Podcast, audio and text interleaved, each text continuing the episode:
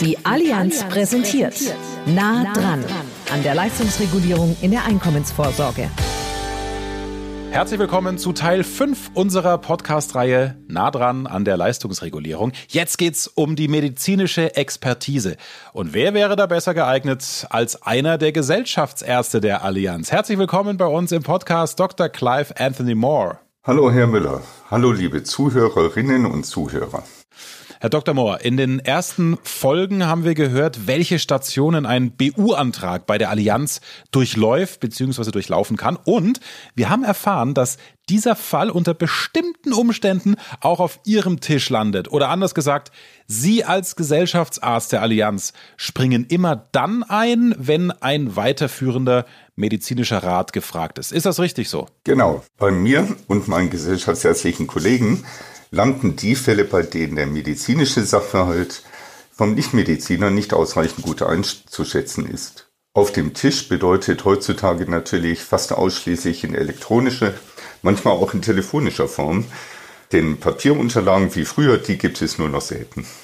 Ja, klar, da geht's Ihnen wie, wie uns allen. Sie haben gerade Ihre Kollegen angesprochen. Da würde mich erstmal interessieren, Herr Dr. Mohr, wie viele Gesellschaftsärzte gibt's denn bei der Allianz überhaupt und was sind die Hauptaufgaben? Ja, äh, die Allianz Deutschland beschäftigt über 20 festangestellte Gesellschaftsärzte und zwar in verschiedenen Sparten. Davon arbeiten derzeitig sechs. Mhm.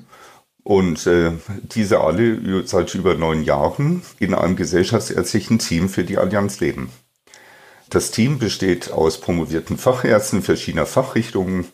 Wir alle haben eine langjährige Berufserfahrung und Expertise aus medizinischen Bereichen mitgebracht. Fachärztliche Qualifikationen, äh, die wir haben, sind zum Beispiel äh, die innere Medizin, die Arbeitsmedizin, die Orthopädie, Allgemeinmedizin oder Sozialmedizin. Ich selber, Herr Müller, bin Internist und Notfallmediziner. Ich bin 2008 in die Allianzwelt eingestiegen und habe vorher über 20 Jahre an bayerischen Akutkrankenhäusern gearbeitet. Wir Gesellschaftsärzte leben, sind dem Betrieb zugeordnet und wir erfüllen zahlreiche Aufgaben. Unter meiner fachlichen Leitung beraten und unterstützen wir Gesellschaftsärzte vor allen Dingen den Betrieb und die Sparte von Allianz Leben in zahlreichen versicherungsmedizinischen Themen bei denen unsere Fachexpertise gefragt ist. Oh ja, Fachexpertise ist ein gutes Stichwort, Herr Dr. Mohr. Was gehört denn da alles dazu? Also schwerpunktmäßig kümmern wir uns um die Bearbeitung von äh, speziellen medizinischen Fragestellungen in der Risiko, aber auch der Leistungsprüfung für verschiedene Versicherungsprodukte, zum Beispiel für die BU, kann aber auch sein die Körperschutzpolice oder Pflegeprodukte. Die tägliche Arbeit von uns bedeutet sehr viel Bearbeitung von BU-Leistungsfällen für die entsprechenden Fachberatungen und ähm, stellt für uns alle eigentlich eine große Herausforderung dar. Die Kunden, die Leistungsansprüche geltend machen, haben keinen persönlichen Kontakt zu uns. Das sind die Aufgaben der Fachberatung für besondere Leistungsfälle. Wichtig ist, dass wir in Arzt-Patienten-Verhältnisse nicht eingreifen. Okay. Und äh, jetzt sind wir ja schon ziemlich konkret, Herr Dr. Mohr. Wie läuft denn so ein BU-Leistungsfall ab? Also schildern Sie doch mal bitte, äh, wie das geht. Wenn der Fall vom Leistungsprüfer bei Ihnen landet, äh, wie können Sie einschätzen, ob jetzt Berufsunfähigkeit vorliegt oder nicht? Ja, also wir bekommen die BU-Leistungsfälle, wie bereits gesagt, äh, in aller Regel auf elektronischen Wege zugeleitet und bekommen eine gezielte medizinische Fragestellung äh, zu den vorhandenen Unterlagen. Die Leistungsprüfer, das sind ja nicht Ärzte, die tun sich manchmal sehr schwer, die Bedeutung und Auswirkungen einiger Krankheitsbilder einzuschätzen, vor allen Dingen in Bezug auf das körperliche, geistige und seelische Leistungsvermögen. Und zwar dann auch über einen gewissen Zeitraum oder gewisse Zeiträume. Dieses gilt zum Beispiel für komplexe Krankheitsbilder der Psyche mhm. oder des Bewegungsapparates oder auch des Herz-Kreislauf-Systems. Okay. Von den Leistungsprüfern werden äh, die medizinisch relevanten Unterlagen entsprechend übermittelt. Dazu gehören auch der Eigenbericht des Antragstellers, medizinische Befundberichte, gegebenenfalls auch Berichte des Außenregulierers. Die Fachberatung für besondere Leistungsfälle, die möchten von uns Medizinern meistens wissen, ob anhand dieser Unterlagen, die der Kunde eingereicht hat, aus rein medizinischer Sicht der ärztliche Nachweis der BU im Sinne der Versicherungsbedingungen erbracht ist und insbesondere hinreichend schlüssig und plausibel erbracht ist. Mhm.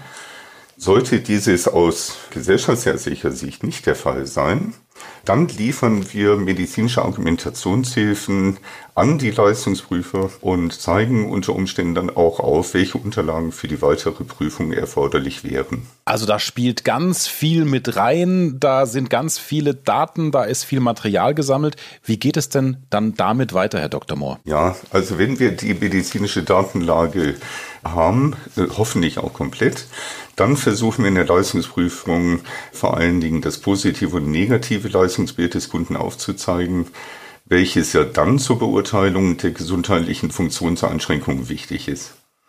Zur Einschätzung der BU muss ja das körperliche, geistige und seelische Restleistungsvermögen an den beruflichen Teiltätigkeiten vorbeigeführt werden. Zudem wird für spätere Vergleichsbetrachtungen eine ausreichende Feststellung des Gesundheitszustandes zum Zeitpunkt der BU-Anerkennung benötigt. Und auch hier können wir als Gesellschaftsärzte unseren wichtigen Beitrag leisten. Mhm. Die versicherungsmedizinischen Stellungnahmen äh, werden dann am Ende zur weiteren Fallbearbeitung natürlich an die entsprechenden Leistungsprüfer zurückgeleitet. Was mir auch wichtig ist, ist der Hinweis, dass wir Gesellschaftsärzte in unseren ärztlichen Einschätzungen ausschließlich unserem ärztlichen Wissen und Gewissen unterliegen. Ah, ein ganz wichtiger Satz. Das heißt, Sie gucken sich die Sache an und überlegen, nach dem, was Sie wissen, nach bestem Wissen und Gewissen, welchen Rat Sie geben. Habe ich das richtig verstanden? Genau, genau so ist es. Mhm. Können Sie immer anhand der Unterlagen, die Sie bekommen, entscheiden eigentlich? Äh, das wäre schön, wenn es so wäre. Das können wir aber leider nicht immer. Denn die ähm, medizinische Datenlage, die uns vorgelegt wird, wir äh, haben ja eine Aktenlage, die zeigt mhm. gelegentlich doch Inkonsistenzen. Und äh, dann müssen wir aus unserer gesellschaftsärztlichen Sicht äh, doch eine Klärung des Sachverhaltes empfehlen. Möglicherweise ist es so, dass einzelne Befundberichte noch fehlen und wir erkennen, welche wahrscheinlich noch einzuholen äh, sind und eingeholt werden könnten. Auf diese Unterlagen weisen wir dann gezielt hin. Ähm, es kann aber auch sein, dass die reine Aktenlage weiterhin kein hinreichend plausibles Bild für die BU-Einschätzung liefert. Und dann muss unter Umständen die Durchführung einer fachärztlichen Begutachtung, diese mit persönlicher Untersuchung des Kunden empfohlen werden, äh, damit alle Beteiligten in diesem Prozess entsprechende Klarheit haben. Ja, als Gesellschaftsärzte sind wir dann ähm, dabei, wenn es darum geht, ein Fachgebiet vorzuschlagen, auf welchem die Begutachtung in Auftrag gegeben werden sollte. Mhm. Wir unterstützen aber dann natürlich auch die Leistungsprüfer bei der Formulierung der Fragen an einen Gutachter, der natürlich auch entsprechend unabhängig ist. Okay, dann tun wir jetzt mal so. Das Gutachten ist auch dank Ihrer Hilfe beim Richtigen gelandet es kommt zu Ihnen zurück. Wie zufrieden sind Sie denn in der Regel mit den Gutachtern? Also haben Sie da besondere Qualitätsstandards? Also grundsätzlich ist es so, dass die äh, BU-Gutachten, die durchgeführt werden, uns Gesellschaftsärzten auch alle vorgelegt werden. Mhm. Worauf achten wir? Das sind relevante Qualitätsmängel, die wir sehen. Zum Beispiel, dass das Gutachten medizinische Leitlinien, die in dem Fall erforderlich gewesen wären, nicht ausreichend würdigt oder beachtet. Und darauf weisen wir dann auch die Leistungsentscheider hin. Im Fall medizinischer Nachfragen beim Gutachter helfen wir dann den Fachberatungen natürlich auch sehr gerne bei der Formulierung. Herr Dr. Mohr, herzlichen Dank für Ihre Einblicke. Also da ist ja wirklich auch ein sehr spannendes Feld zu beobachten, in dem Sie tätig sind. Ihre Expertise geht ja dann wieder zum Leistungsprüfer und dann wären wir wieder bei Frau Schmuck, die mit der Entscheidung auf den Kunden dann zugeht. Und damit haben wir dann alle Stationen, die so ein Leistungsfall durchlaufen kann, erlebt. Und wir haben die Menschen, die sich dem Kunden annehmen, begleiten können.